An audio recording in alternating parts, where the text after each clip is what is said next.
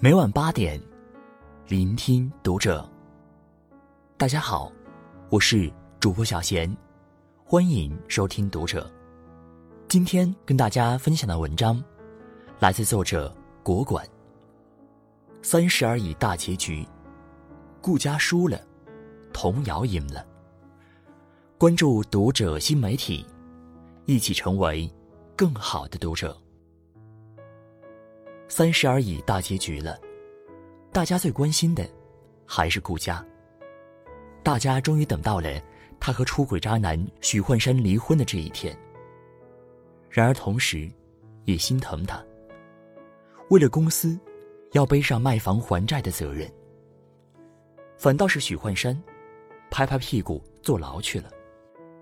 小三林有有则是离开这个城市，开始了新的生活。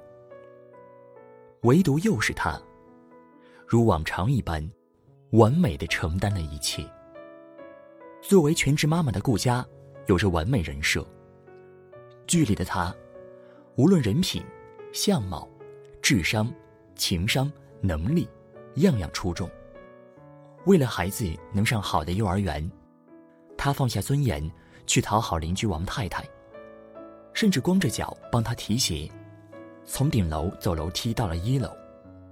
然而，当孩子受欺负，被同学的家长关小黑屋时，他又不惜得罪人，干脆利落的把两个恶女人拖进房间，为孩子出了一口气。她为丈夫出谋划策，推着毫无情商的丈夫，一步步走向人生巅峰。一次次为捅下篓子的丈夫收拾烂摊子。在看到有人要靠近丈夫，试图破坏这个家庭时，他选择主动出击，将危险消灭在襁褓之中。在两个朋友眼里，他也是永远是值得信任和依靠的那个人。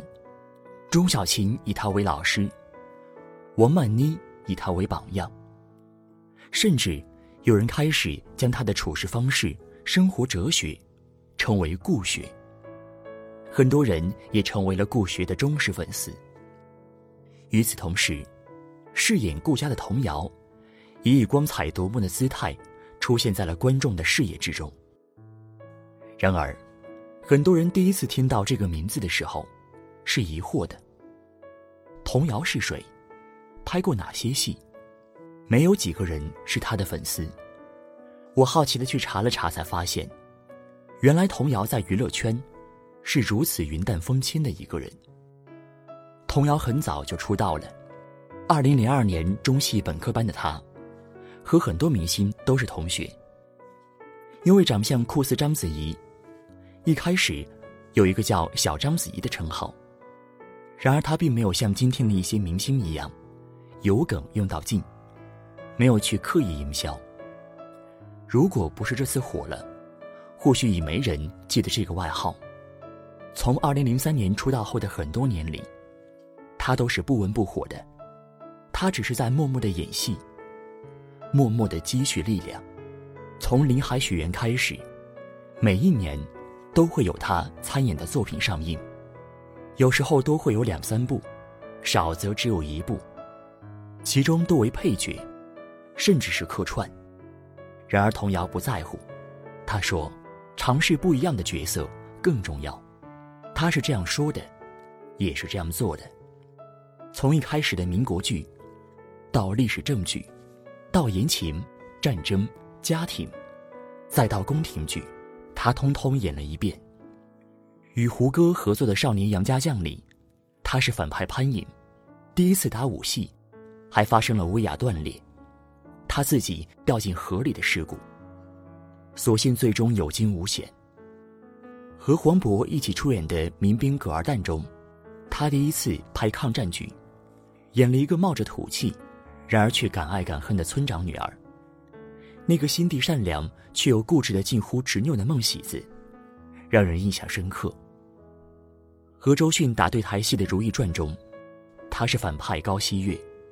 从一开始的神憎鬼厌，到后面却出人意料的赢得了观众的心疼。童谣把可恨之人必有可恨之处这一点，表现得淋漓尽致。到了大江大河，他又成为了守护着家庭、引导着弟弟、不惜自我牺牲的宋运平。这一次，她成了国民姐姐，是所有观众心目中的白月光。一年又一年，一步又一步，从正派到反派，从绿叶到红花，云淡风轻的人，不争不抢，向下扎根，向上生长。想必，世界是不会辜负这种人的。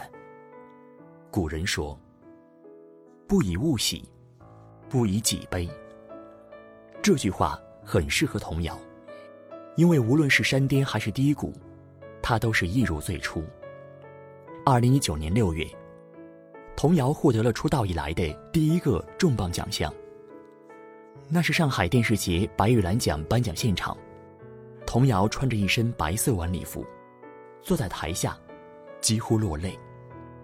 那一晚，她凭借在《大江大河》中的宋运平一角，获得了白玉兰奖最佳女配角的荣誉。她的实力终于被认可了。然后呢，她又在公众面前消失了，没有太多宣传，也没有参加什么综艺，她又回到自己的世界去了，一边拍戏。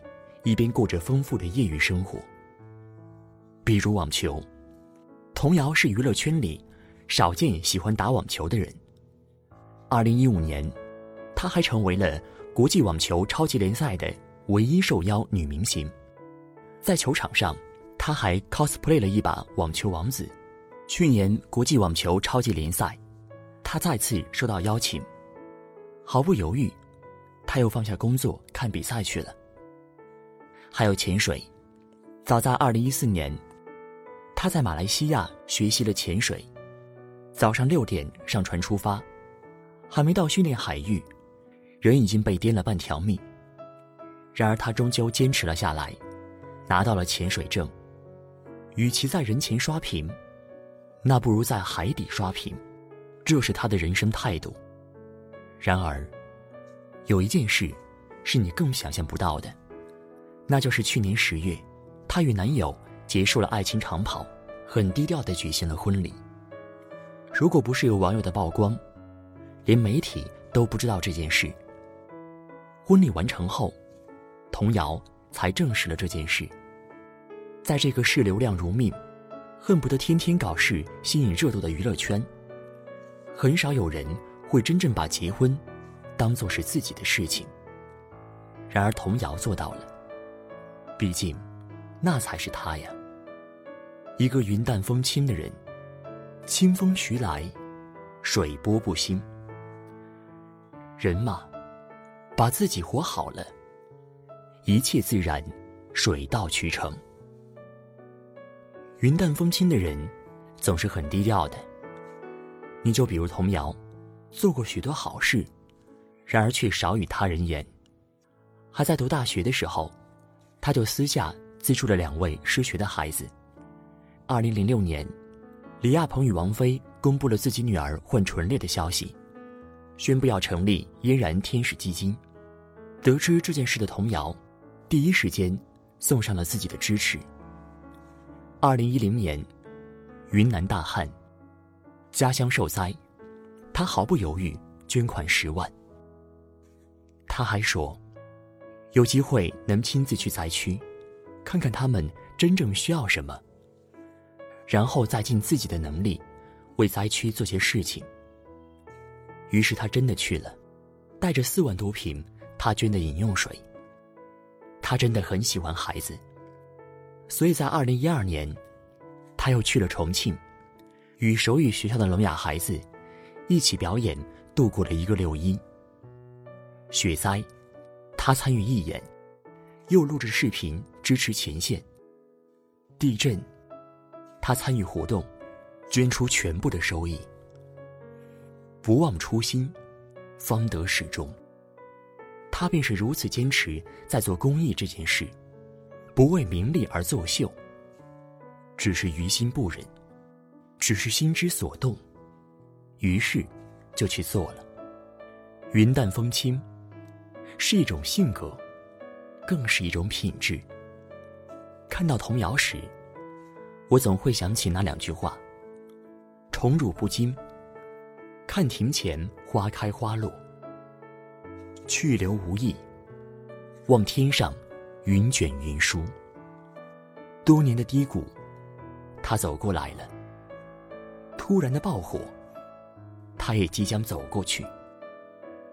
电视剧大结局了，顾佳下线了，童谣又该回来了。